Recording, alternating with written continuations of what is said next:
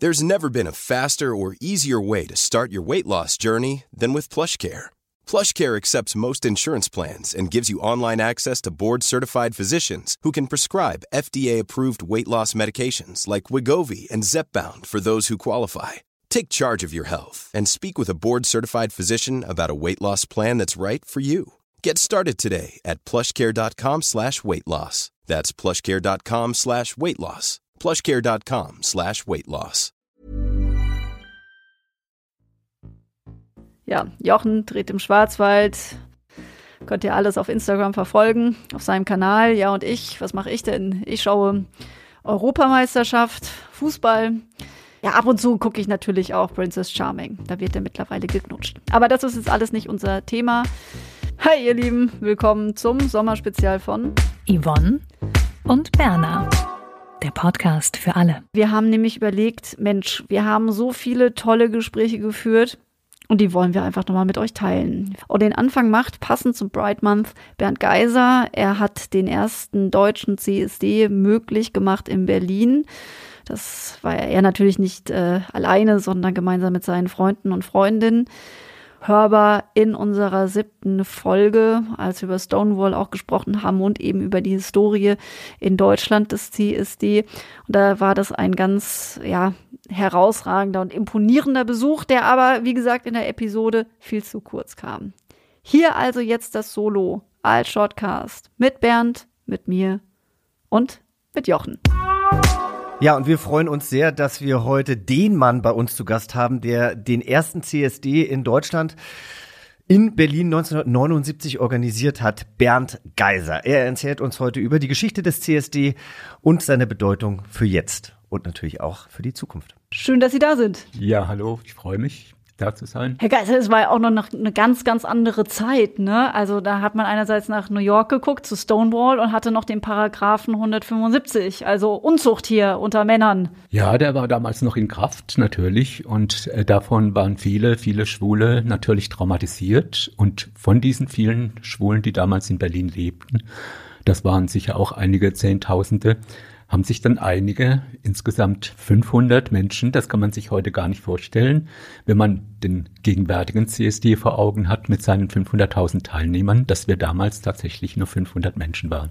Ja, mittlerweile sind es ja sogar eine Million, ne? Ja, also der, der ist ja schon richtig, richtig groß. Ja, aber wir waren damals sehr glücklich, dass wir es überhaupt geschafft haben, diesen diese kleine Demo auf, auf die Beine zu stellen. Aber wie, wie hat das damals funktioniert? Also was war der Impuls Ihrerseits und wie kann man sich den ersten CSD, klar, 500 Menschen haben wir schon gehört, aber wie kann man sich den vorstellen? Äh, wir hatten damals das Glück, dass wir ein Jahr vorher das erste Schwulenzentrum Schwutz gegründet hatten. In der Kulmerstraße 20a in Schöneberg, das heute in Neukölln untergebracht ist, 40 Jahre später immer noch existiert. Und damals war das so unser Wohnzimmer, in dem wir uns getroffen haben, in dem wir Ideen und Gedanken ausgetauscht haben und wo auch eben diese Idee entstanden ist, den CSD zu organisieren. Und dann haben wir uns hingesetzt, haben einfach ein Flugblatt geschrieben, einen Flugblattentwurf, den wir dann anschließend überall in der gesamten äh, queeren, äh, damals noch lesbischen und schwulen Community verteilt haben. In Bars, in Kneipen, in, in der Straße, überall, wo Schwule und Lesben sich trafen, zum Beispiel in Cafés, aber auch äh, in ihren größeren Treffpunkten wie dem äh, es gab schon damals das lesbische Aktionszentrum, das war unter dem gleichen Dach untergebracht wie das Schwutz. Mhm. Und so ist auf diese Weise ein Vierteljahr lang viel aktiviert worden und so eine Art äh, Bewegung in, zustande gekommen nach dem Schneeballsystem, sodass sich in, dann in der Tat äh, 500 Leute dann zum vereinbarten Treffpunkt zusammengefunden haben. Wo ging es damals los und wie lange äh, sind Sie marschiert? Wir waren damals auf dem Savignyplatz in Charlottenburg verabredet. Das war unser Treffpunkt, 11 Uhr vormittags. Und von da aus ging es über die Kantstraße, Joachimsthaler Straße und dann rechts den Kudamm hinab Richtung Hallensee. Und in Hallensee hatten wir einen Picknick verabredet. Da waren Leute auf dem CST unterwegs, also nicht mehr im Gleichschritt und unter roten Fahnen, wie das vielleicht in den Jahren zuvor noch der Fall war, sondern tanzend. Und zwar unter dem Motto, mach dein Schwulsein öffentlich. Das war das wichtigste zentrale Motto für schwule Männer. Und lesbische Frauen waren mit dem Slogan unterwegs, Lesb Lesben erhebt euch und die Welt erlebt euch. Und wir waren da zusammen, also mit Picknickkörben unterwegs. Und als wir dann an unserem Ziel, Halensee, den Wiesen dort angekommen waren, setzte ein furchtbarer Regen ein, so ein richtiger Wolkenbruch. Und alles ist auseinandergestoben, hat sich in Sicherheit gebracht und es ist, war nichts und das Picknick ist ins Wasser gefallen. Herr Geiser, das scheint ein eisernes Gesetz des CSDs ich in Berlin zu sein. Man wird immer, immer nass. So. Ja, immer irgendwann fängt immer der Regen genau. an. Genau, also ich, also wir haben jetzt die letzten zwei Jahre immer einen Wagen gehabt mit Straight und jedes Mal beim Brandenburger Tor kam alles runter und pitchnass und äh, es müssen ja leider tragischerweise wurden ja auch immer die ganzen Bühnenprogramme abgesagt, was ja sehr schade ist für alle, die da so mitorganisiert haben. Ja, das war als dieser Sturm angesagt war, aber schöner war es 2018, das war der 40. CSD da gab es auch einen Wolkenbruch. Ja, in den bin ich reingekommen. Und ich habe das aber so erlebt. Ich war damals äh, mit Freunden unterwegs als Rikscha-Gruppe. Wir haben seit fünf Jahren eine Rikscha-Gruppe als Angebot für ältere schwule Männer, die nicht mehr gut zu Fuß sind, die am CSD teilnehmen können, indem wir sie in der, in der Rikscha fahren. Und wir haben diese Rikscha verlassen, am Rand stehen lassen. Und alle haben fast nackt, kann man sagen, im Regen getanzt. Und das war eine sehr tolle Erfahrung. Hört sich gut an. Ich sag Ihnen eins, ich weiß nicht, wir kennen uns ja nicht persönlich, aber ich habe mich ja erst vor äh, einigen Jahren geoutet als äh, Fernsehmoderator und Schauspieler und äh, ich habe mich jahrelang nicht auf den CSD getraut, so blöd sich's anhört. Ich hab, stand mir da selber im Weg und ich hatte so wunderbare zwei letzte CSDs, wo ich mich so zu Hause gefühlt habe und wo ich endlich äh, mich so frei gefühlt habe, wie ich das schon eben lange sein wollte. Und ich, und ich weiß zum Beispiel auch eine Freundin von mir, die ist bisexuell, ist äh, verheiratet, hat ein Kind und ähm, hat eben auch gesagt, für mich ist der CSD einmal im Jahr eben der Tag, wo ich einfach ich selber sein kann und mit Menschen feiern kann, die ähm, genauso sind wie ich. Und genau das ist die Idee des mhm. CSD von Anfang an gewesen. Also Menschen wie dir, die, äh, ein Forum zu bieten, dich befreit und toll zu fühlen und an einer Veranstaltung teilzunehmen mit vielen hundert und oder tausenden anderen Menschen, die auf der gleichen Ebene mit dir da unterwegs sind. Ja, und das Schöne ist halt auch, finde ich, mittlerweile, dass äh, der CSD oder der Pride, wie er ja manchmal genannt wird, dass er ähm, dass er eben jetzt mittlerweile auch sehr, sehr viele Heterosexuelle zum Mitfeiern ähm, ich weiß nicht, wie Sie das sehen. Also ich finde das, ich finde das toll, dass wir alle Natürlich. miteinander feiern und dass man nicht mehr komisch beäugt wird. Also ich habe ja schon äh, kurz erwähnt, dass also die, der, der Unterschied zu dem ersten CSD natürlich darin besteht, dass wir heute auf einer sehr viel breiteren Basis stehen. Mhm. Also heute sind äh, nicht nur Lesben und Schwule unterwegs, sondern die, das ganze bei, breite Spektrum der queeren Community und auch heterosexuelle Menschen. Also die gesamte Vielfalt wird da abgebildet. Genau, Vielfalt ist das eine, aber was ja so ein Kritikpunkt ist, ist die Kommerzialisierung, dass so viele Unternehmen, Marken jetzt da auch mit Wagen unterwegs sind. Also wir selbst von Straight lassen uns immer auch sponsern von einem Bierhersteller. Ist die Frage, wie blicken Sie darauf? Ist das doof oder ist es eben so die Zeit und gut eigentlich? Also ich denke, das war in den vergangenen Jahren immer ein notwendiges Übel. Also ich hätte gern darauf verzichten können, mein Interesse ist es nicht, dass da viele kommerzielle Menschen unterwegs sind, aber wenn es notwendig ist, aus finanziellen Gründen, dann soll es wohl so sein. Aber der CSDEV hat da etwas Neues geschaffen vor einigen Jahren, dass er gesagt hat, wir wollen die Fußgruppen stärken, also diese Menschen, die nicht auf den Trucks unterwegs sind, sondern zu Fuß und die sollen bevorzugt äh, hinter dem Wagen des CSDEV eingruppiert werden, wie auch beispielsweise unsere bereits erwähnte Rikscha-Gruppe. Und das ist also das Wesentliche, worum es mir geht. Also meinen Beitrag dazu zu leisten, ein Angebot an ältere schwule Menschen zu machen, auf dem C am CSD teilzunehmen, um gemeinsam dazu beitragen, den CSD zu unserem CSD zu machen und ihn nicht denen zu überlassen, die bloß kommerzielle Interessen damit verbinden. Ja, da gebe ich Ihnen absolut recht. Andererseits muss ich sagen, also das kommt wahrscheinlich immer darauf an, was es für eine kommerzielle Firma ist. Ne? Aber also ich habe ähm, mit Freude eben auch ähm, beim Kölner CSD festgestellt, dass ähm, RTL beispielsweise sich da sehr groß positioniert hat und ähm, als Fernsehsender einer breiten Gesellschaft natürlich auch zeigt, hey, wir, wir sind bunt und wir sind divers. Denn es zeigt einfach eben eine, eine Sichtbarkeit für viele Leute.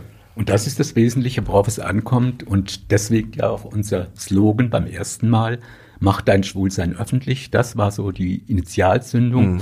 um zum Ausdruck zu bringen, dass nur dann, wenn wir in der Öffentlichkeit sichtbar sind, etwas verändert werden kann. Also auf gesellschaftlicher Ebene und eben auch auf politischer Ebene. Und das ist ja der, Wesen, der wesentliche Charakter des CSD überhaupt. Und das ist der politische Aspekt an ihm. Und deswegen ist es für mich zweitrangig, äh, ob da Trucks mit irgendwelchen Werbesprüchen unterwegs sind oder nicht. Ja, Absolut. Und was ich auch noch sagen wollte, weil ich natürlich auch gerade in der CSD-Zeit äh, sehr oft gefragt werde von Kooperationspartnern, ob man nicht irgendwas zusammen machen kann. Und da ist es mir einfach auch immer total wichtig, dass sie eben dann auch eine gute Sache unterstützen und eben auch einen großen Beitrag spenden und das nicht einfach nur machen, um sich gut oder positiv darzustellen. Also keine reine Reinwaschung und das kann ich nur bestätigen. Also wir haben mit Warsteiner gearbeitet und es kommt auch, das sage ich immer wieder, es kommt ja auch auf die Menschen darauf an, die hinter so einem Unternehmen stehen und welche Motivation die auch mitbringen. Und äh, da habe ich echt nur Positives erlebt und auch das als tatsächlichen Support von guten Initiativen auch gesehen, weil äh, aber was ja total spannend ist, Sie haben gerade schon die Slogans angesprochen, Herr Geiser. Und was haben Sie Macht dein Schwulsein öffentlich. Macht dein Schwulsein öffentlich. Da wollte ich nämlich fragen, gab es da auch noch ein Pendant für, für lesbische Frauen? Also lesbische Frauen waren natürlich in gleichem Maße daran beteiligt. Macht dein äh, Lesbischsein offen? Äh, nein, die haben ihren eigenen Spruch. Lesben erhebt euch und die Welt erlebt euch. Das war der Slogan der lesbischen Frauen. Die zwar nicht an der Organisation des des ersten CSD beteiligt waren, aber natürlich zur Teilnahme daran eingeladen. Da sind die Männer wieder vorangegangen. Die ja. Männer waren wieder sichtbarer als die Frauen, ja. Und ich denke, das wird sich auch nicht mehr ändern lassen. Wie meinen Sie denn das? Äh, lässt sich das, nicht mehr ändern? Das ist ein historischer Fakt, dass die Initiative von schwulen Männern ausging. Ach so, der historische aber, Fakt, ja, okay. Aber da. inzwischen sind 40 Jahre ins Land gegangen und wir haben also die Erfahrung gemacht, dass zum Beispiel 2014 gab es die Krise des CSD-e.V. hier in Berlin. Das war dieses Jahr, in dem drei CSDs gleichzeitig unterwegs waren. Und dass diese, diese ähm, Krise haben Frauen zum Anlass genommen, sich verstärkt in den CSD-e.V. einzubringen, sodass zum Beispiel 2018 beim 40. CSD äh, sämtliche Frauen des CSD e.V., fünf an der Zahl, die da im Vorstand mitgearbeitet haben, die Presse Konferenz des CSDV geleitet haben und die Männer waren alle zu Hause und mussten zurückstecken, um damit ein Zeichen zu setzen, dass Frauen auch inzwischen beim CSD angekommen sind. Es gab ja in den letzten 40 Jahren sehr viele Mot Motten, Mo Mottos, Mottos, was ist denn der Plural von Motto? Motti. Motti? Ist, Motti? Ist wirklich, ist das der Plural? Ich denke. Ja, okay. Also es gab ja sehr viele Motti. Und welches war denn Ihr Lieblingsmotti? Abgesehen jetzt mal von dem allerersten, das sich jetzt bei oh. Ihnen eingebrannt hat. Diese Mottis haben immer die Eigenschaft, äh, so glatt und so unverbindlich zu sein, dass man sich sehr schnell wieder vergisst. Aber es gibt ein Ereignis, das sich mir tief eingeprägt hat. Und zwar innerhalb dieser ganzen 40 Jahre CSD gab es einen CSD, der war besonders äh, beeindruckend für mich, der 1998, weil damals zum ersten Mal lesbische Frauen mit einem eigenen Wagen an einem CSD teilgenommen haben. Und zwar mit einem sogenannten Mösenmobil. Das war ein Wagen, auf dem eine Vagina äh, aufgebaut war. Und diese Vagina und, und die lesbischen Frauen waren auf diesem Vagina-Wagen, den sie Mösenmobil nannten, unterwegs. Und es war ein sehr beeindruckendes Ereignis. Das hat sich mir so sehr eingeprägt, dass ich es nie wieder vergessen habe. Mich würde ja auch interessieren, Sie sind äh, ja nicht erst schwul geworden, als der Paragraph 175 verschwunden ist. Wie ist es Ihnen denn als jüngerer Mann, der Sie ja mal waren, ergangen, ja, als ja, ja. Sie gewusst haben, ey, ich bin schwul und eigentlich darf ich das gar nicht sein, weil ich hier, weil ich hier gegen das Gesetz verstoße? Also ich hatte ein Schlüsselerlebnis und zwar wurde ich im Alter von 20 Jahren zur Bundesmarine eingezogen, um dort meinen Wehrdienst zu leisten und hatte dort einen Freund, mit dem ich sehr gut befreundet war. Der wurde von dem äh, Kompaniechef seiner Kompanie beim Sechs mit einem seiner Kameraden überrascht. Die wurden fristlos unehrenhaft aus der Bundesmarine entlassen und gleichzeitig wurde ihre Disziplinarakte an die Staatsanwaltschaft ihres Heimatortes weitergeleitet zur Eröffnung eines Verfahrens wegen Verstoßes gegen den Paragraphen 175 und das war für mich so ein, ein sehr prägendes Ereignis, weil sich einer dieser beiden jungen Männer dann aufgrund dieser Scham, die für ihn damit verbunden war, in einer Art Kurzschlusshandlung das Leben genommen hat. Das war für mich so ein einschneidendes Erlebnis, das sich mir tief eingeprägt hat. Und ab diesem Zeitpunkt äh, war mir bewusst, dass ich als Schwuler äh, dazu äh, nicht schweigen kann. Und habe dies zum Anlass genommen, äh, nachdem ich aus der Bundeswehr entlassen worden war, nach Berlin zu gehen. Ich war damals 22 Jahre alt und habe mich dann hier in Berlin sofort Menschen angeschlossen, die bereit waren, äh, das mit mir gemeinsam äh, in Angriff zu nehmen. Und wir haben dann ab 1971 dann die erste homosexuelle Aktion Westberlin hier gegründet. Und das war so für mich der Ausgangspunkt. Und ich habe zum Beispiel die Erfahrung gemacht, dass dadurch, dass ich mich, dass ich mein Schwulsein schon sehr früh offengelegt habe, mich also geoutet habe, dass mich das also sehr positiv begleitet hat, mein ganzes Leben lang. Hm. Und das ist ja im Endeffekt erinnert mich das jetzt auch wieder an die äh, beiden äh, Folgen der Konversionstherapie, wo ja auch immer die Frage gestellt wurde, äh, woher kommt die Scham? Und die kommt natürlich von außen und äh, ist jetzt erstmal nicht in uns homosexuellen Männern drin. Ja, also die heute, die heute so viel äh, besprochene WHO, die Weltgesundheitsorganisation der UNO, spielte dann 1994 eine ganz entscheidende Rolle dadurch, dass sie Homosexualität aus der Liste der psychischen Krankheit gestrichen hat. Mhm. Und das war dann so eine Art Wendepunkt, wo dann auch äh, sich für uns innerhalb der Gesellschaft verändert hat. Und das ist im gleichen Jahr passiert, in dem der Paragraph 175 hier in Deutschland dann endgültig begraben und abgeschafft wurden. Ja, und es ist doch verrückt, dass es dann noch 16 Jahre gedauert hat, äh, bis die Konversionstherapie als strafbar ja, gilt. Ja. Was wünschen Sie sich denn äh, für die Zukunft für den CSD? Wo geht die Reise hin? Also die Zukunft des CSD wird hoffentlich darin bestehen, dass wir alle wieder gemeinsam, also 100.000 Menschen, auf die Straße gehen können, wenn wir das Coronavirus so im Griff haben, dass es nicht mehr gefährlich werden kann. Und dass wir das daran anknüpfen, woran wir, was wir in den vergangenen 40 Jahren auch praktiziert haben, Schwulen und Lesben und äh, transsexuellen Menschen, intersexuellen Menschen und bisexuellen Menschen dem ganzen breiten Spektrum hier in Berlin ein Forum zu geben, dass sie auf die Straße gehen können, dass sie ihre sexuelle Orientierung und geschlechtliche Identität feiern können, dass sie sich nicht verstecken müssen, dass sie sich in der Öffentlichkeit zeigen können und das zum Ausdruck bringen können, worauf sie ein Anrecht haben, nämlich auf eine gleichberechtigte Teilnahme an dieser Gesellschaft. Vielen lieben Dank, äh, Herr Geiser. Ich bin sehr, sehr dankbar, dass Sie heute gekommen sind und dass wir über so viel gesprochen haben. Ja, danke schön. Yvonne und Berna, der Podcast für alle. Vielen Dank euch fürs Zuhören. Genießt den Sommer und äh, ja, folgt uns gerne, folgt diesem Podcast, abonniert ihn auf eurer Lieblingsplattform bei Acast. Wir freuen uns über jeden zusätzlichen Unterstützer, Unterstützerin, den die wir hier bekommen können bei Yvonne und Berner. Und das gilt natürlich auch für unsere ganzen ja, Social-Media-Kanäle. Wir sind auf Instagram zu finden, Yvonne und Berner. Und wir sind immer interessiert daran, euer Feedback zu erhalten. Wie gefällt euch das denn, äh, wie wir das hier machen bei Yvonne und Berner? Welche Themen würdet ihr euch wünschen? Was würdet ihr euch anders wünschen? Wir sind da offen für alles. Gebt gerne Feedback. Tut es und empfehlt uns natürlich weiter. Auch das hilft uns sehr.